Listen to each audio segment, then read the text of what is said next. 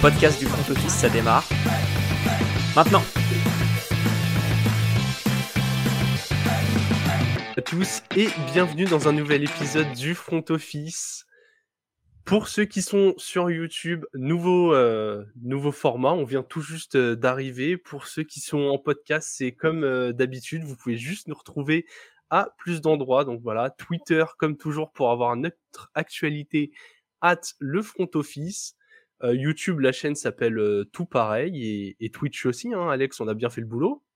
C'est ça, normalement, euh, tout, est, tout est bien brandé euh, at le front office, donc euh, n'hésitez pas à nous suivre.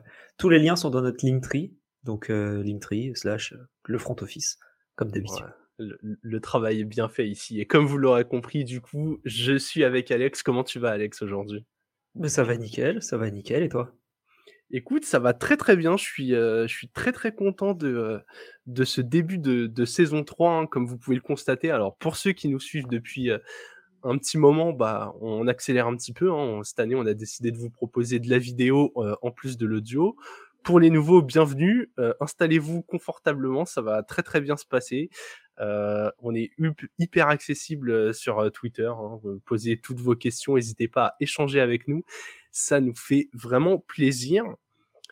Et du coup, bah, je te propose qu'on passe au, sujet du jour. hein. On a bien bien entendu toutes vos recommandations de, l'intersaison et on a décidé de faire des, euh, bah, des épisodes qui étaient un peu euh, décorrélés de l'actualité, de réfléchir, de prendre un peu notre posture de front office. Et aujourd'hui, on va réfléchir à comment, euh, quand on est une franchise, comment on peut bien préparer la draft et faire en sorte de soit choisir des rookies qui vont arriver dans un bon contexte, soit être directement dans le bon contexte. Alors, décorrélé de l'actualité, il y a quand même une draft dans un mois, Alex. Hein, euh, Accessoirement. y passer pas mal de choses. Mais en fait, euh, l'épisode qu'on va faire aujourd'hui, il va être valable pour toutes les drafts de tous les ans, hein, à moins qu'il y ait une, euh, y ait une révolution totale en NFL, sinon, euh, sinon ça se passe toujours de la même façon. Clairement. Clairement, c'est souvent la même chose. Euh, mais les situations changent d'une année à l'autre, ça peut être très rapide, où tu peux Ouais. être d'une franchise excellente, euh, à faire le Super Bowl, à deux, trois ans plus tard, ne plus trop savoir où t'es. Euh, coucou les Buccaneers. Ouais, exactement. Ou les Rams. Même s'ils ont Ou pas de draft. Voilà. encore, encore plus récemment. Non, mais c'est vrai que, alors, je suis pas spécialiste euh, hockey sur glace ou baseball. Je connais surtout la NBA. Mais j'ai l'impression qu'en en foot US, c'est là où les cycles se renouvellent vraiment le plus rapidement possible. Sauf quand tu as un joueur qui s'appelle Tom Brady et ou, visiblement, plus récemment, Patrick Mahomes. Donc, c'est. euh, pas comme en, comme en, NBA où tu peux faire un all-in beaucoup plus euh, facilement qu'en NFL. J'ai l'impression qu'en NFL, il faut vraiment que tout s'aligne bien et que même si tu fais un all-in, tu vas payer la reconstruction très vite.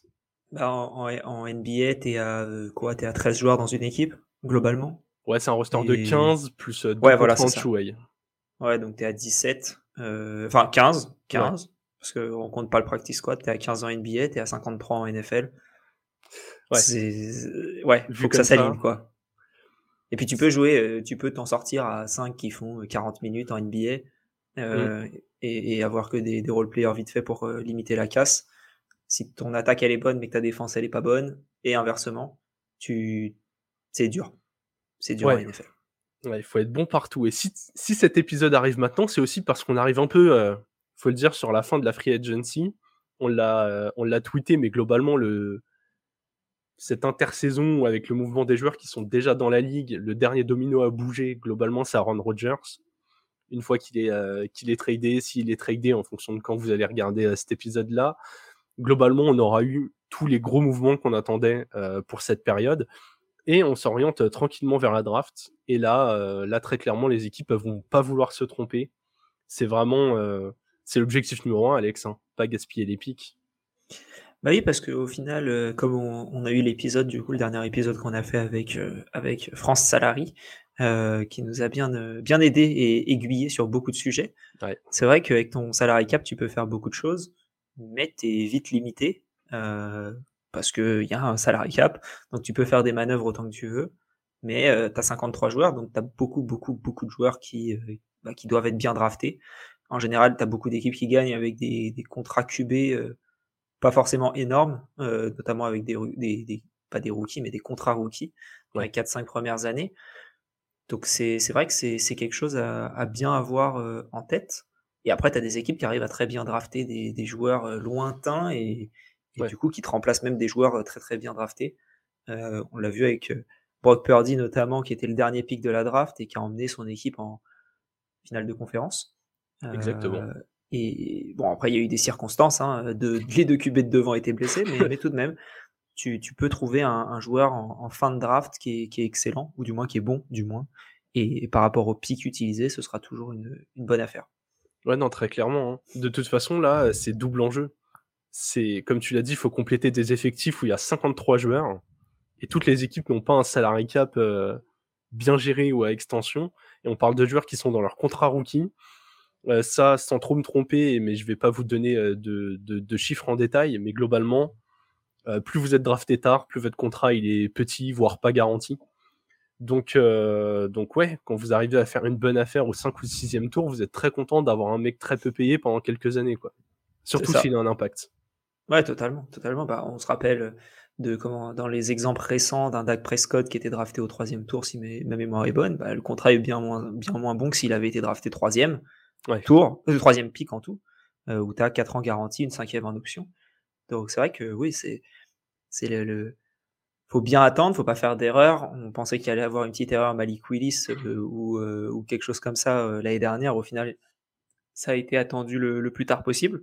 C'est des les erreurs au, premier tour coûtent très cher et les erreurs au tour lointain bah, valent, sont, sont bon, enfin le risque est beaucoup moins élevé, ce qui est logique. Eh bien du coup, Alex, on va s'orienter tranquillement vers, la, vers les stratégies à adopter, comment euh, limiter un maximum euh, ces erreurs, comment préparer euh, globalement le, le, plan de la draft? Et je te pose une, une première question, on va faire un peu des, des études de cas sur ce sujet-là. Déjà, est-ce que toi, en général, sans prendre une équipe en, en, particulier, tu aimes plutôt les équipes qui vont drafter au besoin, plutôt au talent, plutôt un mélange des deux, plutôt talent sur les premiers tours, besoin en prêt ou l'inverse? Éclaire-nous un peu sur, euh, sur ce que tu préfères. Ah, ça dépend vraiment de, de, l'équipe, toujours. Euh, je trouve qu'il faut faire le. Moi, pour moi, c'est. Euh, tu prends les 4-5 postes où tu as besoin à peu près au même niveau et tu fais le différentiel premier tour, deuxième tour, troisième tour, quatrième tour. Et je pense notamment à ça pour des receveurs. Je trouve que si tu as besoin d'un receveur, autant le prendre dans les deux premiers tours que dans les tours lointains où c'est beaucoup moins sûr. Euh, en tout cas, moi, ce serait, ce serait ma stratégie si j'étais euh, GM. Après, je prendrais pas un receveur au premier tour pour prendre un receveur au premier tour, mais, mais voilà. Euh, je trouve que les corners aussi, ont, depuis plusieurs années, sont quand même assez bons dans les premiers tours. Il faut trouver la pépite au cinquième éventuellement, mais c'est quand même assez rare. Mais à part Jeff Okuda, il y a quelques années, qui n'a pas très très bien fonctionné, le reste, je trouve que ça va. Donc il y a des postes comme ça où, qui, qui, ont l'air quand même mieux scoutés que d'autres. Euh, du, moins à mon avis. Et euh, bon, après, en, général, c'est aussi en fonction de, ta, de, de, de, ton équipe de scouting de manière générale. Mais, mais voilà, je pense que ce serait euh, réfléchir tous mes, enfin, mes besoins principaux et quel est le différentiel si je prends un corner au premier, puis un receveur au deuxième, ou un receveur au premier et un corner au deuxième, par exemple? Donc c'est cette idée-là. Et après, quand mon équipe elle est au top du top, euh, meilleur joueur disponible, ou euh, je n'ai pas de joueurs sous contrat à 25 millions par an. Euh, voilà, mais c'est un peu, un peu cette idée-là. Euh, drafter au talent, c'est bien, j'aime bien, mais euh, bah, si t'es premier tour, si t'es premier pick deux années de suite, tu vas pas drafter deux quarterbacks en général. Si c'est comme chaque année quasiment où t'as un quarterback qui est pris en 1. Donc voilà, c'est en tout cas, au niveau de la draft en elle-même, de je sélectionne un joueur, c'est ma stratégie. deuxième question, un peu dans la même veine. Est-ce que tu es plutôt. Euh, je, mets le paquet pour monter et me garantir les, les meilleurs prospects Ou est-ce que, à l'inverse, tu es plutôt. Euh, bon, euh, vas-y, mon deuxième, je le trade contre un, un troisième et un cinquième. Et, et du coup, je prends plus de joueurs qui t'allaient prendre plus bas bah ça, encore, moi, je préfère la stratégie du je descends de deux pics et je récupère des trucs. Qui c'est pas énorme, mais je récupère quand même et je trouve que c'est plus intéressant à chaque fois. Toutes les équipes qui descendent, j'ai l'impression que c'est bénéfique et les équipes qui montent, c'est assez rare que ce soit euh, incroyable. Au niveau du, du résultat. Après, je sais pas ce que tu en penses, toi. Bah, en fait, j'ai l'impression que la seule bonne raison de monter, c'est pour un quarterback. Que le reste, il n'y a pas d'intérêt, tu vois. Parce que les QB, c'est toujours ce qui part avant. Donc, pour moi, le, tu vois, genre les Panthers. On va prendre l'exemple des Panthers qui sont montés pour aller chercher le premier choix. T'es obligé de lâcher cher. T'es obligé de lâcher très cher si tu veux ton joueur. Par contre, s'il y avait pas, si c'était une classe où il n'y avait pas de bon QB et que les premiers joueurs étaient, euh, je sais pas, des, des, des, linebackers, des edge ou quoi que ce soit, c'est très rare de voir une, euh, de voir une équipe monter comme ça pour aller chercher un, un joueur qui est pas le gars qui va changer ta franchise. Quoi. Totalement. Totalement. Je suis ouais, vraiment d'accord avec toi. Bien écoute, on va passer euh, directement à, à, quelques petites études de cas. J'ai sélectionné euh, quatre équipes qui ont quatre situations très différentes et j'ai euh, envie qu'on en discute, savoir un peu euh, qu'est-ce qu'on ferait. La première, tu en as déjà un peu parlé avec Brock Purdy, c'est les Niners. Pour rappel, les, euh, les, Niners ont énormément de pics de draft. Euh, dans mes souvenirs, c'est quelque chose comme 10, 11. En tout cas, ils ont des pics qui commencent au troisième tour. Ils ont plusieurs troisième tours et après, ils en ont sur les tours, sur les tours jour 3, day 3, des pics day 3 les Niners qui sont une équipe, donc on redonne le contexte pour ceux qui seraient euh, tout nouveaux euh, suiveurs de la NFL ou qui auraient pu euh, toutes les infos en tête, ils sortent d'une ils sortent d'une finale de conférence contre les Eagles qu'ils ont perdu. La situation au poste de quarterback, écoute, c'est un peu une grosse discussion, mais je pense pas qu'elle rentre en compte dans leur choix à la draft, puisqu'avec des troisième tours, ils vont pas sélectionner de QB ils peuvent estimer qu'ils ont en Trey Lance ou Brock Purdy, en tout cas, au moins un mec qui va leur euh, assurer. Et Sam Darnold. Et Sam Darnold. C'est vrai qu'ils ont trois potentiels numéros. Hein. on, aura l'occasion d'en reparler. On aura le temps plus tard.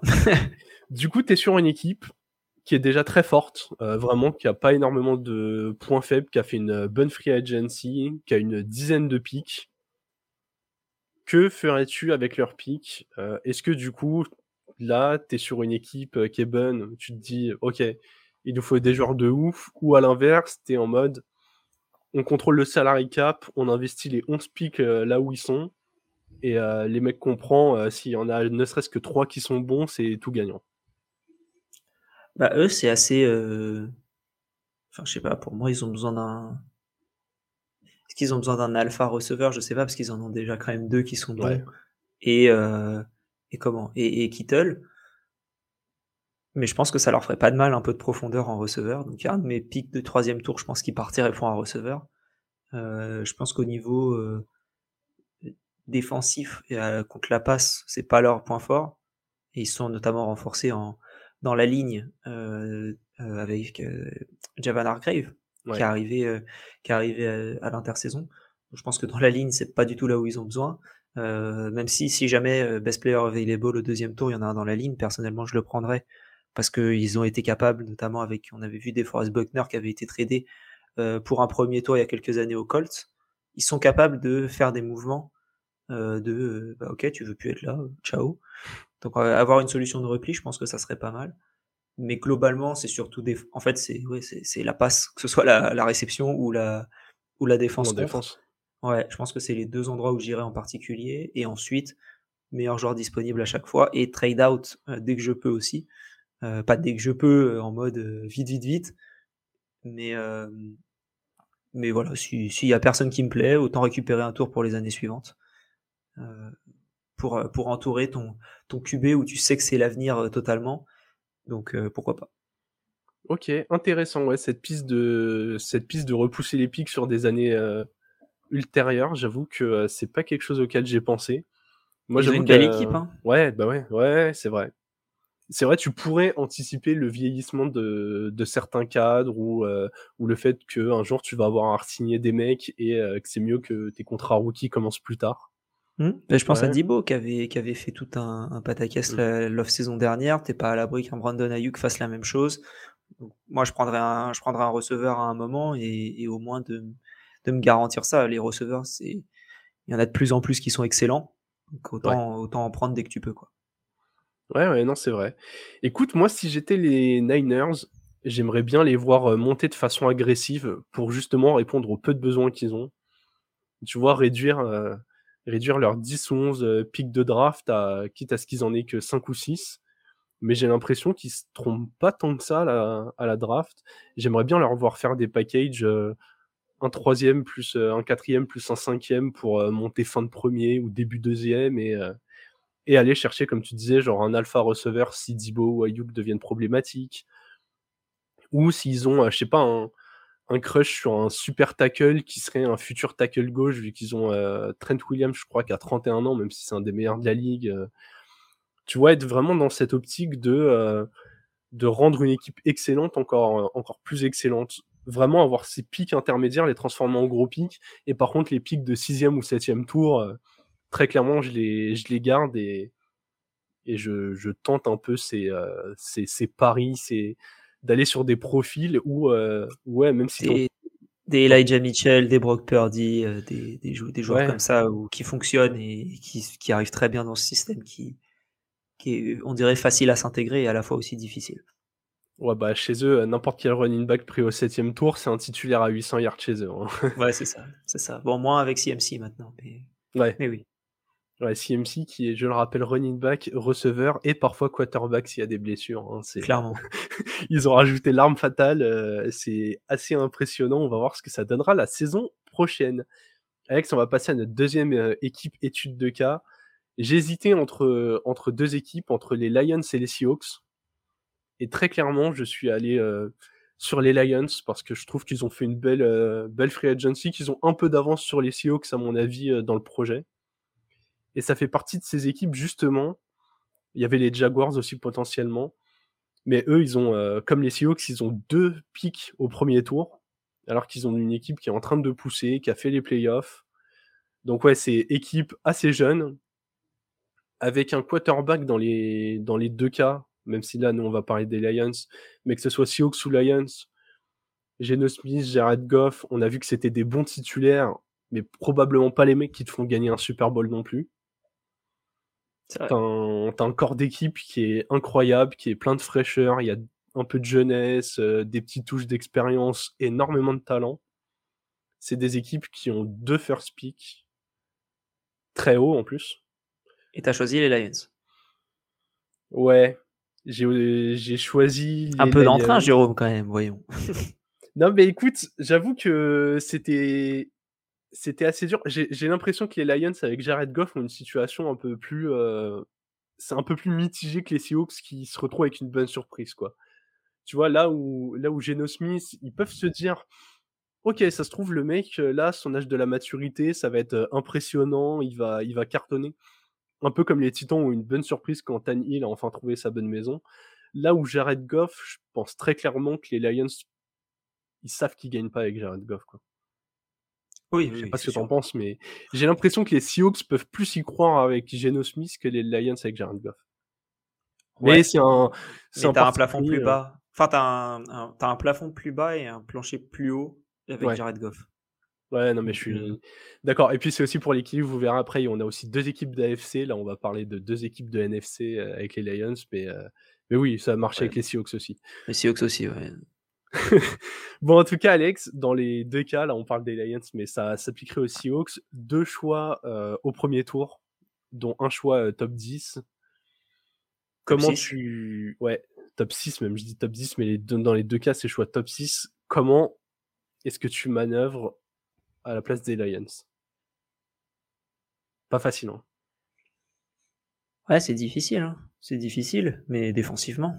Défensivement, ils se sont quand même assez bien renforcés, notamment contre la passe, euh, avec les signatures euh, qui me, qui me sortent de la tête. Alors, il y a le. ils, ont pris CJ Gard ils ont pris CJ Gardner Johnson. Ils ont pris Gardner Johnson et Cameron Sutton, l'ancien corps des Steelers, pour jouer dans le slot, qui est un des meilleurs dans le slot. Et tu parlais d'Okuda tout à l'heure qui n'est pas encore à la hauteur des espérances, mais qui la saison dernière a pour l'instant fait sa meilleure saison en carrière.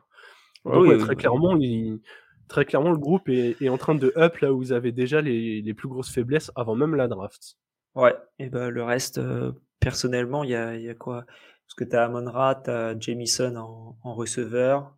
Ils vont sûrement devoir prendre un tight end parce qu'ils ont tradé euh, TJ Hawkinson. Mm. Euh, la ligne, je pense que ça leur fera pas de mal de s'améliorer un chouïa. Euh, running back, ils sont bons. QB, euh, si Anthony Richardson tombe en 6, euh, il faut qu'il le prenne, à mon avis. Ok. Ok, non, mais voilà, j'aime bien. mais Je, pense qu'il sera pas, mais je pense qu'il sera parti aussi Seahawks un pic avant, en fait. Je pense que s'il tombe en 5, il part aussi Seahawks. Ok, ok, intéressant. Intéressant. C'était un peu la question de savoir est-ce que ce premier pick sert à, à prendre un QB ou pas. Pour ça aussi que je prenais les Lions plus que les Seahawks. Mais euh, est-ce que par exemple tu prends ce, ce pick euh, 6 plus le- leur deuxième pick qui est euh, top 20 aussi Est-ce que tu packages et admettons tu montes à la place d'Arizona et tu prends un QB Est-ce que. euh, Arizona, ils vont avoir des telles offres. Ouais. Arizona, c'est l'équipe qui a pas besoin de QB et qui se retrouve là. Quand tu vas avoir euh, St- Stroud, euh, Stroud et, et- et Young qui vont partir normalement en, en 1 et 2 respectivement ou pas, euh, Arizona, ils ont la meilleure place. euh, Indianapolis va vouloir monter. Les Riders vont sûrement vouloir monter. euh, Washington peut vouloir monter. Il y a, il y a- il y a du monde qui peut vouloir un, un Richardson, même un Will Levis, en fonction de comment ils l'ont dans leur draft board, parce- que pendant un Ouais. moment, Will Levis c'était le numéro 3. Et euh, Anthony Richardson a décidé de lancer le ballon euh, très très loin, mieux qu'en université, et d'un coup il est beaucoup plus haut dans les, dans draft boards. Donc ouais, c'est... En tout cas, je les vois pas monter. Je pense qu'ils vont prendre best player available. S'ils peuvent prendre un edge, ça leur fera pas de mal. Il y en a des bons. Euh, En tout cas, en très haut, j'ai l'impression que le Miles Murphy, euh, qui a l'air très bon, Will Anderson, on sait pas où il va tomber au final. Euh, Jalen Mm. Carter, qui a des petits qui a un, un defensive lineman, qui a des affaires extra sportives, mais lui aussi pareil. En fait, ils vont se retrouver en 6 avec un choix digne de numéro 1, euh, en comptant euh, pas, les- enfin de numéro 1 de l'année dernière. Eux, ils sont dans la meilleure situation possible. Prends ton pic. Au pire, tu descends. Au pire, tu, au pire, tu descends. Mais euh, moi, je garderai mon pic. C'est la question que j'allais te poser. Est-ce que si tu as l'opportunité de descendre et que tu vois que devant, euh, disons que ça s'excite très très vite sur les quarterbacks et que toi, les un ou deux prospects défensifs que tu voulais, euh, bah au final, derrière toi- euh, Derrière toi, il y a les, derrière toi, il y a les Falcons. Derrière toi, il y a les Riders, notamment. Mm. En 7 et Washington 8. que tu as cité, Washington, ils sont un peu plus bas quand même. les euh, Titans mais en t'as- 11. Les Titans en 11, dont on parlera plus tard. Les Texans qui sont encore en 12. Alors eux, je les vois pas, mais on sait jamais s'ils font un truc et qu'ils décident de, de trader ce pick 12 euh, intermédiairement à quelqu'un d'autre pour qu'il remonte d'un coup et ensuite remonter après. C'est une équipe qui monte d'abord en 12 et ensuite qui monte en, Mm. en éventuellement 6. Je pense que les Lions, ils ont moyen de récupérer des, des, des pics, mais en même temps, euh, leur équipe, enfin la division, elle est prenable cette année. Donc autant euh, drafter les meilleurs joueurs possibles euh, si tu peux. Quoi. Ok, ok, ouais, je, je suis assez d'accord. Et s'ils prennent le. Disons qu'ils prennent le meilleur joueur disponible en 6, est-ce que ce deuxième pick top 20, tu peux dire je le convertis en, euh, en deux deuxièmes tours ou en un deuxième, un troisième S'ils sont. Ils draftent plutôt bien, je trouve, s'ils sont confiants avec ce qu'ils font. Est-ce que tu trouves que ça a un intérêt de multiplier les talents? Bah, ils auraient pas tort. L'année dernière, dans mes souvenirs, ils sont montés pour récupérer Jamison Williams. Ouais. Euh, alors que tout le monde s'attendait à ce qu'ils prennent euh, un mec, un QB à la fin du premier tour. Euh, on s'attendait à ça. Ils sont capables de monter. Moi, personnellement, je les vois pas monter pour rien. Je les vois plus monter dans les tours alternatifs, euh, Mm. day 2, éventuellement. Monter pour, parce qu'il y a un joueur qui descend d'un cran et qui se dit, oulala, on va le prendre tout de suite. Mais je les vois pas euh, nécessairement descendre de, de 20 pics. Je trouve ça énorme euh, pour l'équipe qu'ils ont aujourd'hui. Ils sont pas dans une équipe qui est en reconstruction et qui aura plutôt besoin des pics l'année prochaine. Mais je pense qu'ils ont plutôt besoin des joueurs cette année. Ouais, et puis contractuellement, ils sont pas encore dans une situation compliquée, donc euh, ils ont pas intérêt à. Après, les voir descendre de, de 6 à 8, ça me choque pas du tout. Parce que deux pics, euh, c'est pas, deux pics, c'est pas énorme et tu récupères pas mal d'assets pour les années à venir. Ouais. Ouais, non, c'est vrai.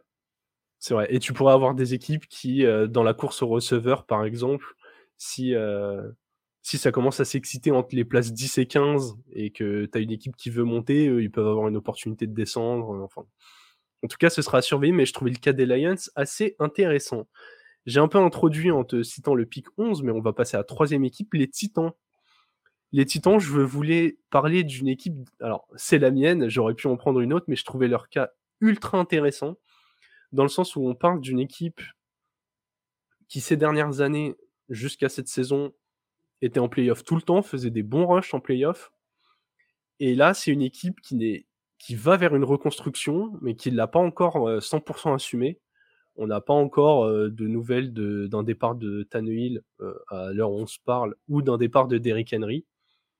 Et justement, c'était un peu ça, là où je voulais en venir. Les Titans ont le pic 11, ont encore quelques assets intéressants dans cette équipe. Il y aurait le safety Kevin Biard qui aurait parlé d'un éventuel départ ou qu'il y aurait une incompréhension avec la direction. Il y a la valeur de Derrick Henry, il y a ce pic 11. Ça n'a pas bougé là tout de suite autour de la free agency. Est-ce que ça bougera avant la draft ou pas? Je ne sais pas. Mais en tout cas, partons de l'hypothèse où tu as ces assets le soir de la draft, ce pic 11 et les, et les joueurs que j'ai cités et qu'on connaît. Comment manœuvres-tu pour entamer ce qui est normalement une reconstruction chez les Titans? Bah, tu me posais la question quelle stratégie adopter? Là, je pars sur du talent. Euh, meilleur talent à chaque poste, je pense. Euh, ouais, le plus possible. Je garde mes pics. J'hypothèque pas mon avenir. Je garde mes pics. Si je peux descendre d'un pic par-ci, par-là, pareil, je le fais. Euh, je pense pas que tu auras d'opportunité de récupérer un du top 4 QB, même si tu montes. Euh, ok. Enfin, ça me paraît compliqué. Et c'est réellement ce dont ils ont besoin. Je pense qu'ils ont besoin d'un receveur 1 aussi, cruellement, à côté de Traylon Burks. Donc, euh, si tu peux récupérer un. J'ai vu euh, comment Jordan Addison, si mes souvenirs sont bons, Quentin euh, Johnston et. Smith Njiba. Merci, Smith Njiba. Jason Smith Njiba. Un de ces trois-là. Bon, après, il y en a qui sont prévus pour beaucoup plus tard. Si tu as l'impression que les trois, ils ont la même valeur, bah, descends et prends-le plus tard. C'est mon avis. Et, après, ouais, meilleur joueur par-ci par-là que tu peux prendre et, commence ta reconstruction tranquille avant de cut Ten Hill euh, l'année prochaine. Ok, toi tu le cut pas cette année, d'accord. Ok. Moi, si je trop tard pour le cut, non? Si je mettais le cut, le cut où, euh, justement, j'allais dire, disons que tu arrives euh, à ce scénario où les QB tombent très vite, une équipe n'a pas pu monter. Est-ce que est-ce que t'as pas une équipe qui n'aurait pas envie de tout redétruire et qui pourrait je pense qu'il l'aurait fait avant. Il l'aurait fait pendant la free agency. Si quelqu'un voulait Tan Hill, il l'aurait pris pendant la free agency. Et je pense que si les Titans voulaient s'en séparer cette année, il l'aurait fait pendant la free agency aussi. Ok. ok. Après, ils ont vu en Malik Willis qu'ils avaient absolument rien. Ouais, bah c'est ça. En fait, tu sais qu'en Willis, t'as un échec. Alors, deuxième scénario, j'en profite pour rebondir. Si tu pars du principe que ça garde Tani Hill une année de plus et que du coup, pour l'instant, ce pic 11 ne bouge pas, euh, comment tu fais pour optimiser l'effectif actuel? Est-ce que vraiment tu prends un deuxième receveur ou est-ce que tu te dis je mets tout sur la ligne et je profite d'une dernière année de Derrick Henry genre tous les pics que tu as, t'investis la ligne et au moins un running back 2 et vas-y. Il, y a déjà, il y a déjà un running back 2 qui est pas mauvais. c'est Askins. Ouais. Qui est, qui est bon. Je pense qu'il n'y a pas besoin d'un running back 2. Je pense que si tu n'as pas de receveur 1 réel qui fait peur, tu n'as aucune chance. Parce que, ok, tu vas dans la boîte, mais toute la défense va dans la boîte aussi. Parce que tu n'as pas de menace extérieure réellement qu'il faut doubler. Donc, euh, pour moi, le jeu des Titans a besoin d'un AJ Brown, qu'ils n'ont plus. Euh, on a vu d'ailleurs avec les Eagles que ça a très bien marché et qu'avec les Titans ça marchait plus du tout. Donc c'est bien que le, il y a eu d'autres mouvements évidemment, mais réellement c'est un peu ce qui s'est passé. Donc ils ont besoin d'un receveur pour moi. C'est c'est besoin numéro un. Ils ont perdu Robert Woods. Alors c'est pas non plus, c'était pas la plus grosse perte, mais tout de même, ils l'ont plus. Euh, il y a que, il y a quasi que Traylon Burks et Westbrook Akin. Ouais, c'est c'est limité quoi. C'est très très léger. Ok, ok, bah j'entends. Je vu comme ça, si c'est si on reconstruit pas, j'avoue que la transition que je veux voir pendant un an, c'est un receveur 1, après, les quatre pics qui suivent, quatre mecs, les quatre plus forts sur la ligne, possible sur la ligne offensive, vraiment. défensivement, tu t'en fous. Ah, défensivement, je m'en fous. Genre, euh, vraiment, la stratégie. Ouais, la stratégie Raphaël Nadal, quoi, comme tu l'avais dit dans l'épisode d'avant. Exactement. non, mais oui, t'appuies sur les, sur les points forts et tu pries pour euh, priver un maximum les équipes de ballon et tu fais avec ce que t'as, quoi. Si vraiment t'as un talent que tu adores, euh, tu le prends, mais prends des mecs en online, profite de Derrick Henry une dernière année prend, je crois, comme il s'appelle, euh, Zach Charbonnet ou Charbonnet, le running back euh, qui a un profil euh, ultra grand, costaud, nanan. Charbonnet, c'est le vin, ça, c'est ce que tu vois. Exactement.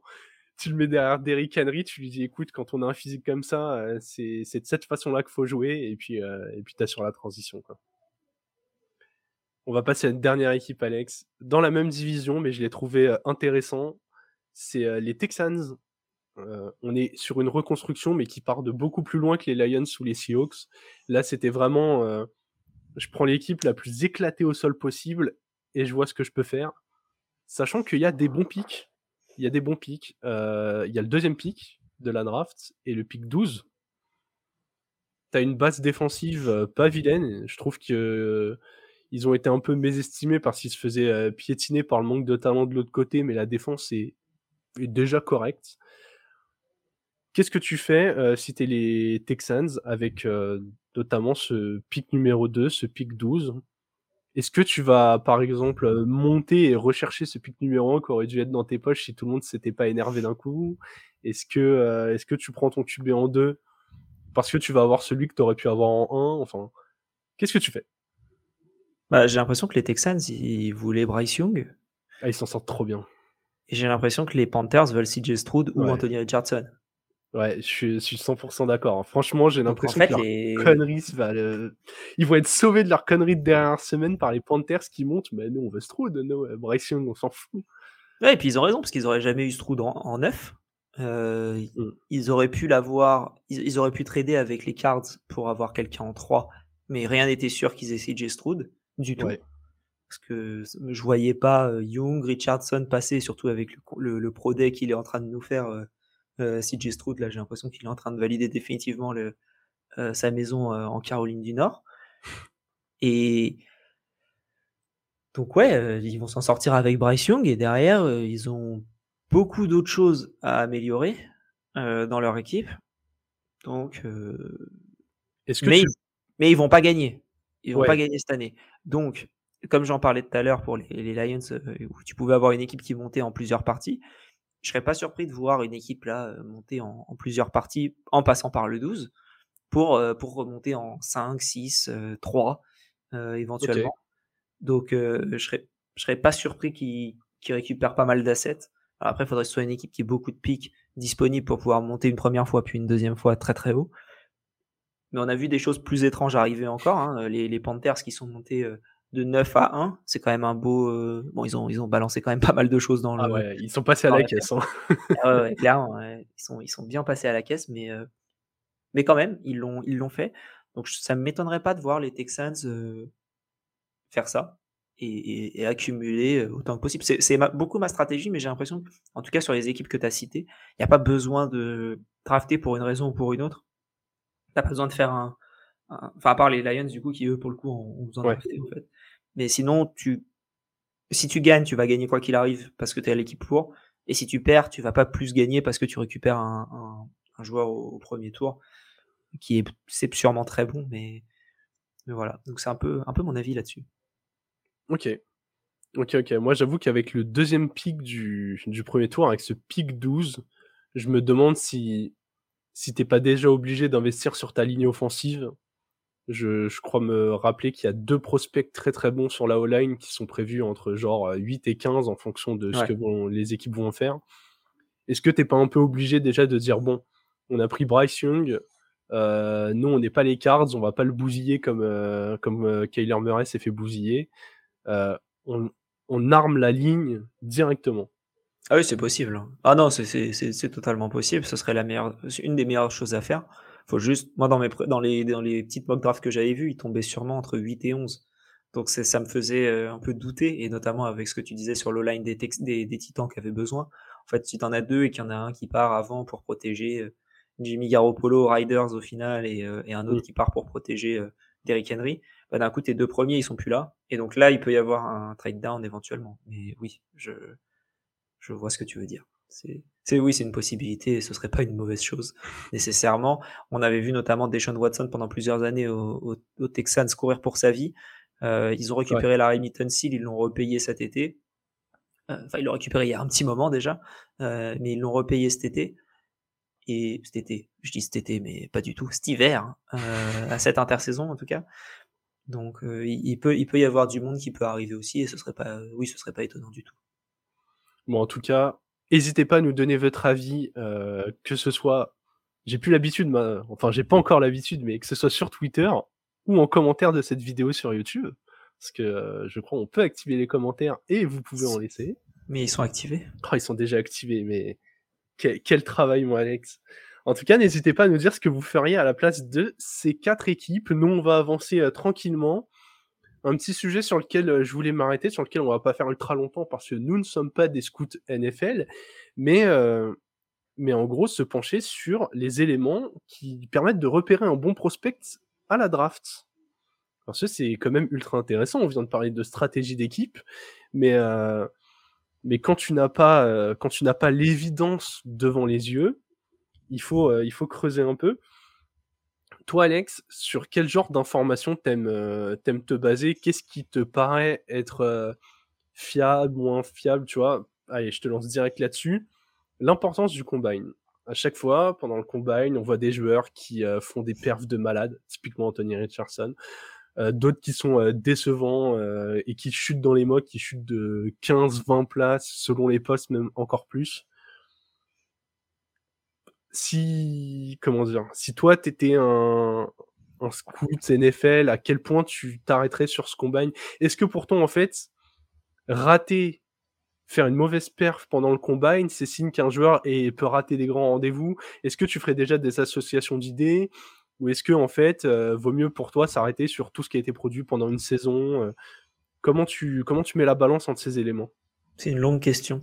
Ouais, je vais essayer de je vais essayer d'avoir une réponse euh, rapide. Elle n'était pas ultra claire. en gros, est-ce que le combine peut me faire changer l'impression sur un joueur?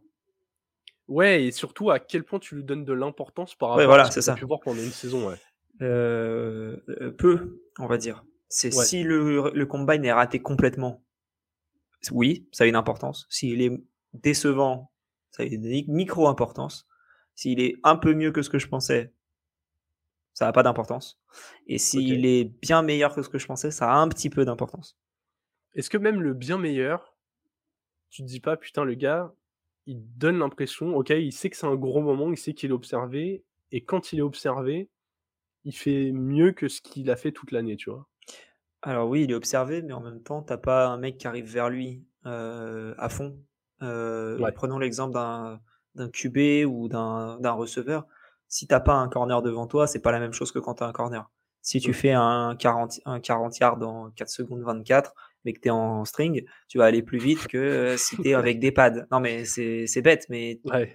tu as moins de résistance au vent, euh, t'as pas le casque qui te gêne la vue, euh, t'as pas le, le mouse guard qui te qui t'empêche de respirer comme euh, pour, pour reprendre ton souffle.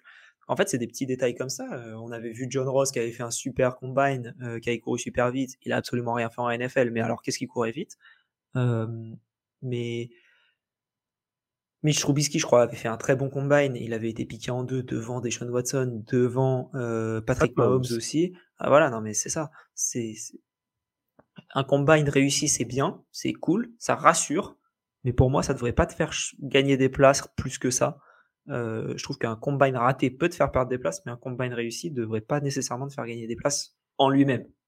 Peut te faire gagner des places si les autres ont. Ouais.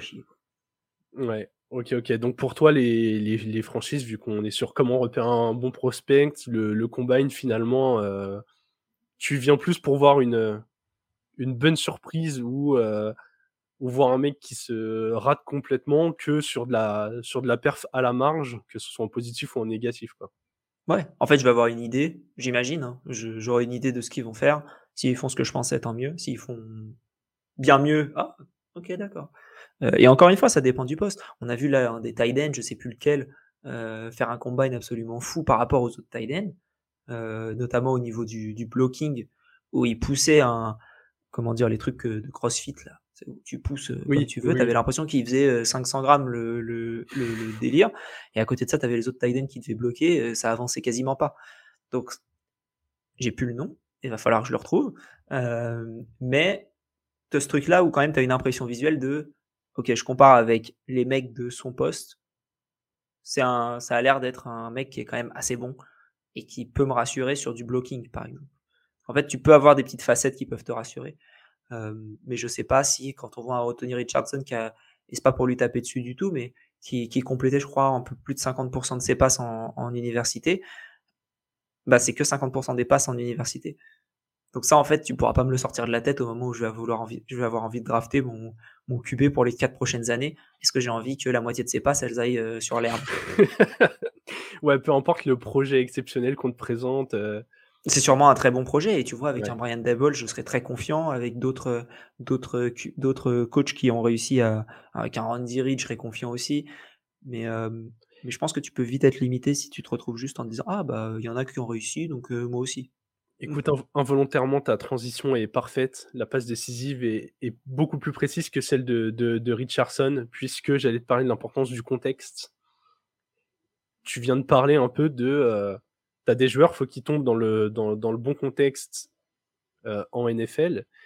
Mais déjà, comment tu analyses les, contextes à la fac? Est-ce que, par exemple, un Richardson qui compléterait euh, pas beaucoup de passes dans une équipe un peu faible, ça t'inquiéterait? Est-ce que s'il avait une équipe euh, mal coachée, ça t'inquiéterait? Tu vois, à quel point les éléments qu'il y a autour du joueur lui-même impactent ton avis sur un joueur?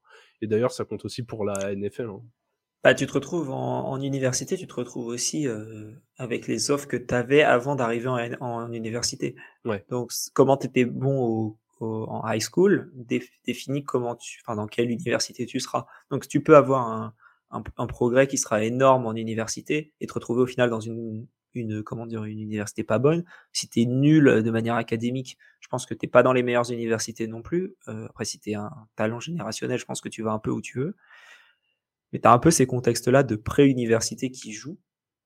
Euh, ensuite, sur le coaching, bah, c'est mieux d'être bien coaché, je trouve. Mais après, c'est pas ton choix, hein, donc euh, tu es coaché par qui tu peux. Et comment?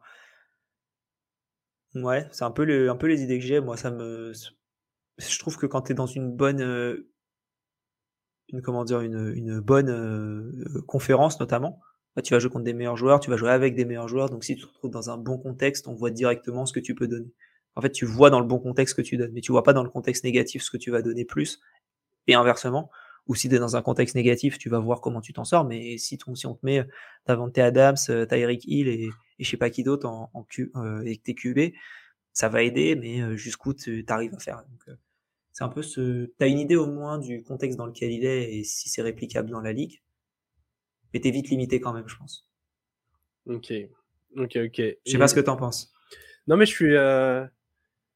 Je suis assez d'accord avec toi. Ça, ça allait mener à ma, à ma question suivante parce que je trouve que là, tout ce qu'on a expliqué en matière de contexte se vérifie aussi dans les stats. Et tu vois, il y a souvent ce truc de euh, à quel point les stats brutes sont intéressantes ou pas et les stats avancées euh, intéressantes ou pas. Et tu vois, ce que tu dis, ça me donnerait l'exemple. Est-ce que tu préfères, genre, drafter un receveur d'une bonne fac qui a un, du coup souvent un top QB, qui affronte aussi des meilleures défenses, mais qui, genre, il te fait 1400 euh, yards, 10 TD, enfin, toutes les belles stats que tu peux voir chez un receveur, mais genre, qui a des stats avancées, genre, le type est moyen pour créer de la séparation. Genre, il capte beaucoup de ballons parce que euh, les passes sont très précises, tu vois. Et genre, il est ouais, moyen pour créer de la, séparation. Il a un ou deux drops de temps en temps. Ou à l'inverse, un mec qui a des stats bruts, genre, euh, il a fait 800 euh, yards de la saison, 4 TD. Mais en fait, comme tu as dit, c'est parce qu'en high school, c'était pas le meilleur. Il a progressé de ouf après. Il a un QB nul à chier. Mais par contre, quand tu regardes les analytics, le gars, sur chaque tracé, il met 3 mètres à son cornerback faut voir le cornerback en face. C'est tout le temps la même chose en fait. Et c'est là où en fait je trouve que le, le combine, les pro day, etc. Ils, t'aident beaucoup euh, à avoir une vraie idée de euh, bah, ok, t'as deux joueurs euh, sensiblement euh, qui sont censés tomber dans le même range. Qu'est-ce qu'ils donnent réellement dans, dans des dans des contextes similaires? Donc je trouve que là pour le coup ça peut être intéressant de, de, de voir à ce niveau-là. T'as une idée parce que oui effectivement tu peux voir les tracés qu'ils font. Je pense que tu peux comparer certaines certaines routes qui sont faites parce que les playbooks ils peuvent être autant innovants que tu veux. Il y a quand même des plays et des comment dire des, tracés qui restent les mêmes, donc tu peux les comparer. Hmm.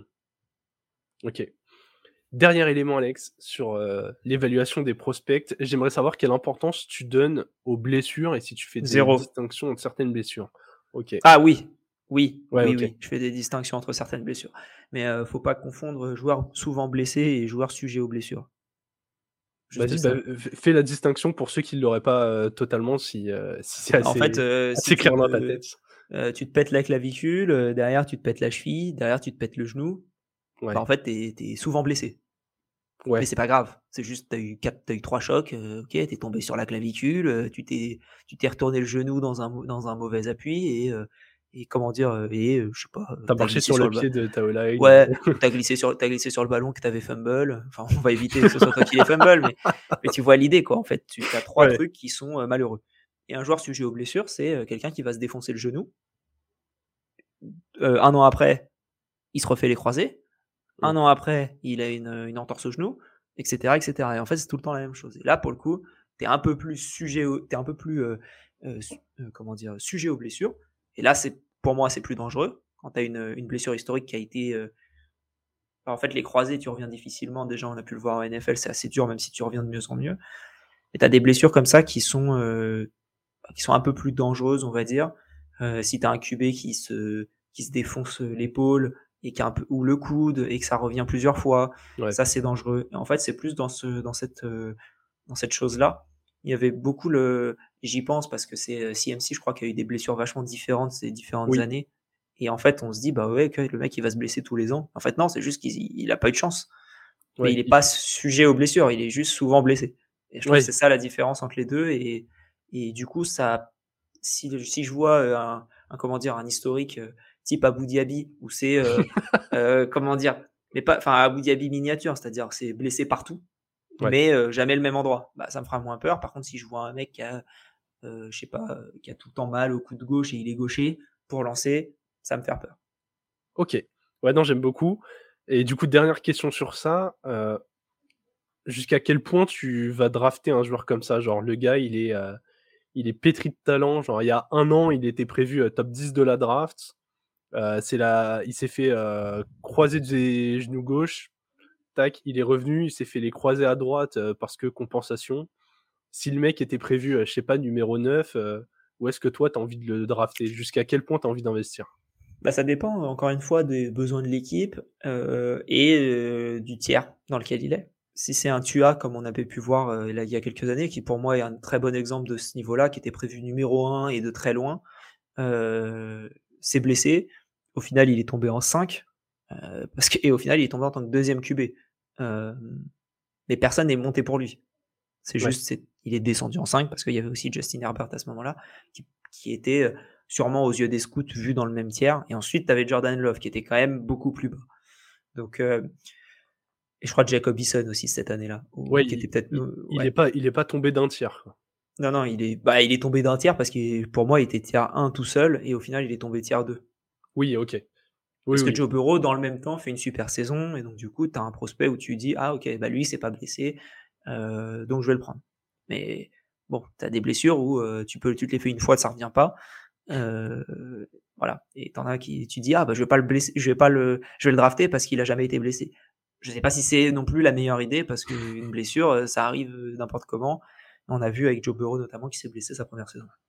Ouais, alors qu'il n'avait pas d'historique euh, particulier. Non.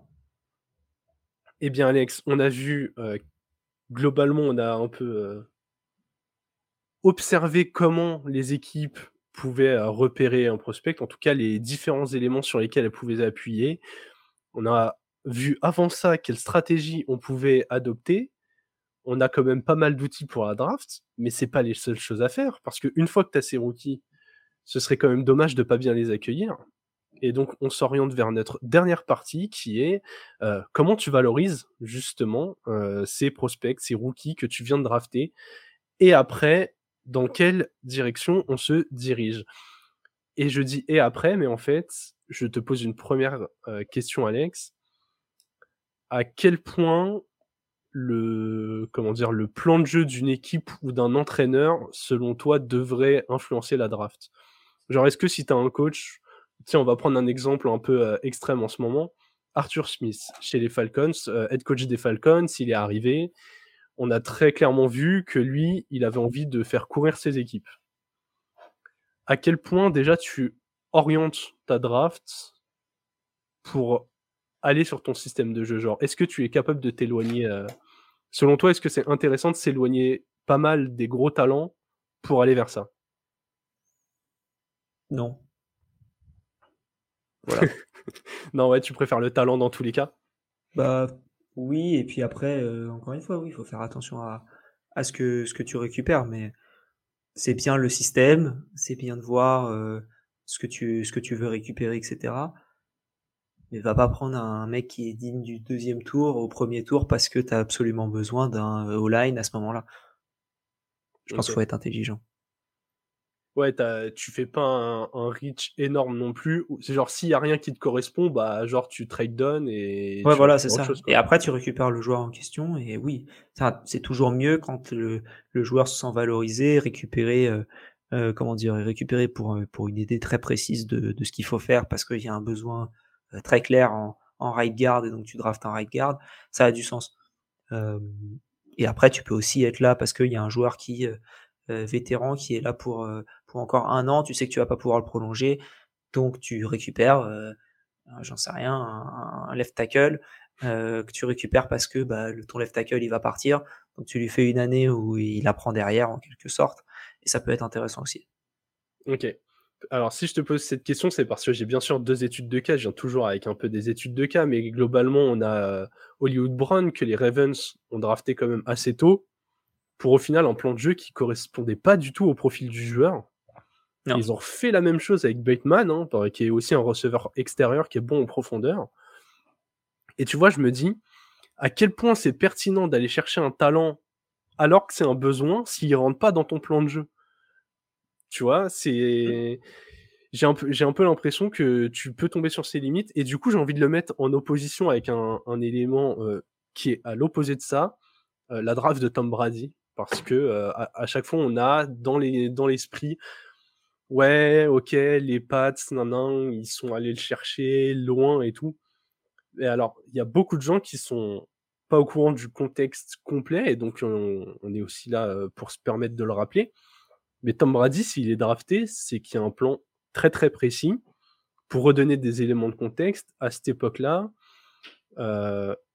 l'année de la draft de Tom Brady, changement de head coach, ce bon vieux Bill qui débarque et qui prend le poste euh, après Pete Carroll, je crois.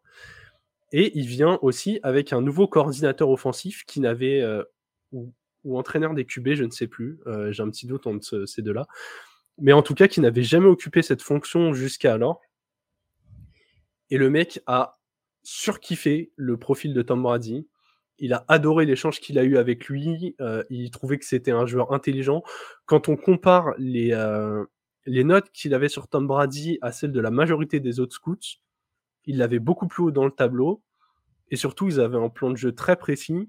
Ils avaient identifié en Brady les qualités qui se sont avérées fonctionner en NFL, mais celles d'un pocket passeur exceptionnel et qui surtout avait un sang-froid énorme. C'est vraiment la dimension sang-froid et lecture de jeu qui les a impressionnés.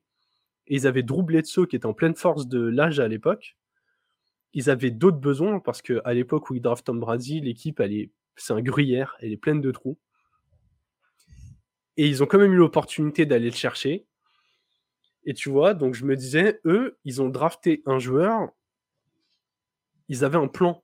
Ils avaient un plan et du coup, ça a facilité euh, son introduction à NFL. Il a bien sûr bénéficié du fait que Bledsoe euh, se blesse pour prendre le poste, mais tu te dis, ils avaient déjà trois QB dans l'équipe. Ils ont dû euh, en transférer, en couper, enfin, ils ont fait de la place exclusivement pour Brady. Tu te dis que le plan a été tellement bien pensé qu'à terme, il aurait trouvé sa place s'il était resté dans cette équipe. C'est possible. Et je C'était la ça... Ouais, ouais, ouais, je trouvais cette histoire ultra intéressante à partager et surtout pour souligner euh, un peu à quel point le contexte est, important. Genre toi, Alex, euh, prenons tes, prenons tes Dolphins. Comment tu aurais envie que la draft se passe? Un peu quel genre de profil tu as envie d'aller chercher? Et comment tu ferais pour faciliter leur arrivée? On a, on a quatre pics, donc ça va aller très vite. Euh, je prends les, meilleurs joueurs qui existent et basta. Point. En fait, il n'y a rien, il n'y a plus rien de disponible. Euh, il y, y avait besoin d'un corner, on l'a récupéré avec Jalen Ramsey.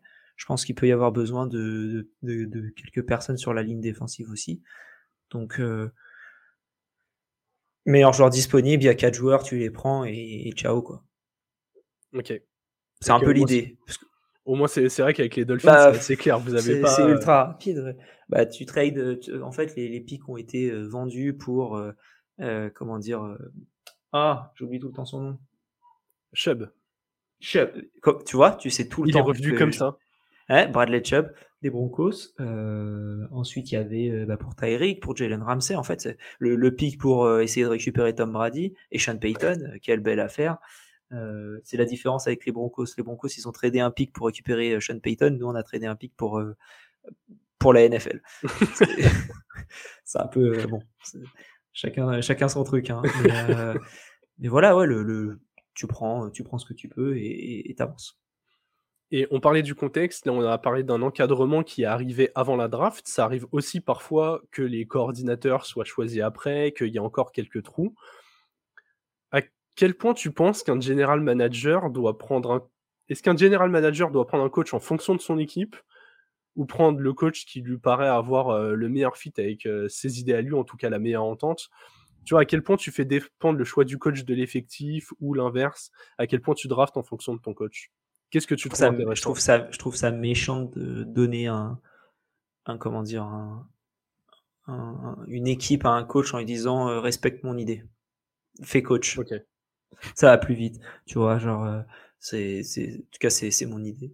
J'ai l'impression que beaucoup de, d'équipes sont, euh, c'est, beaucoup de, de coachs arrivent dans des moments un peu charnières où ils te restent soit un an avec un QB, soit un an avant, soit au début d'un QB, mmh.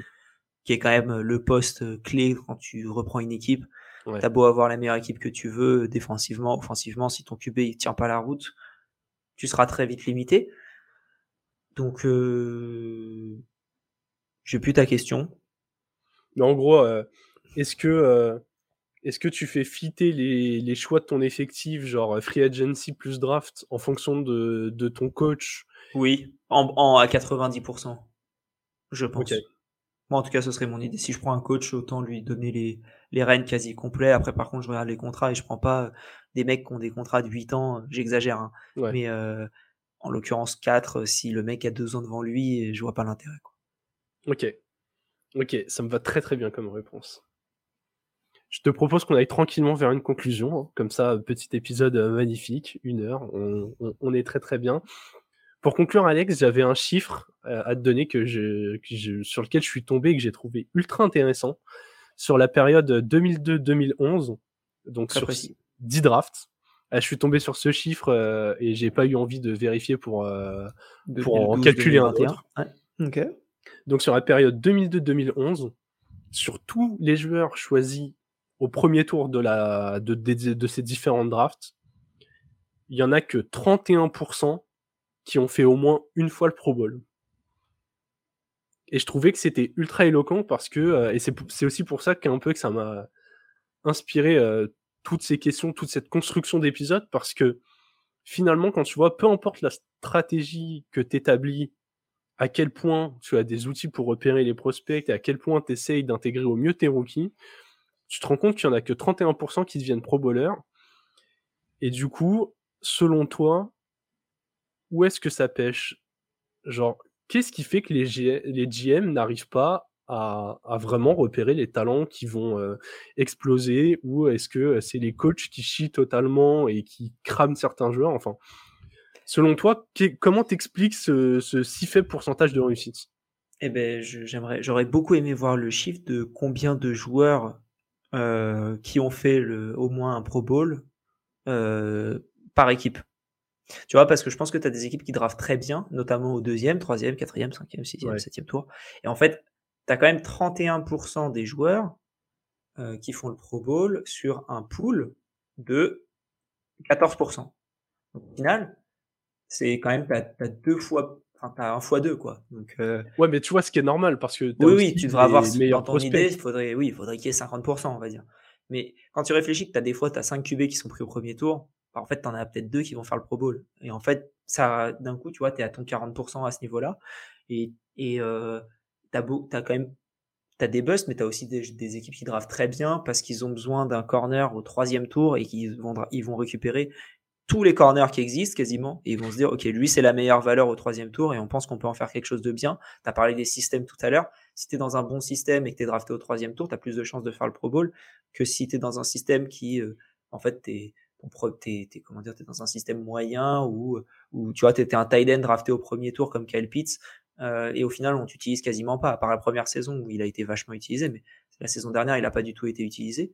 Voilà, je pense qu'il y a, il y, a, cette question de système aussi et d'équipe qui, qui récupère, euh, qui draft très bien dans les tours suivants.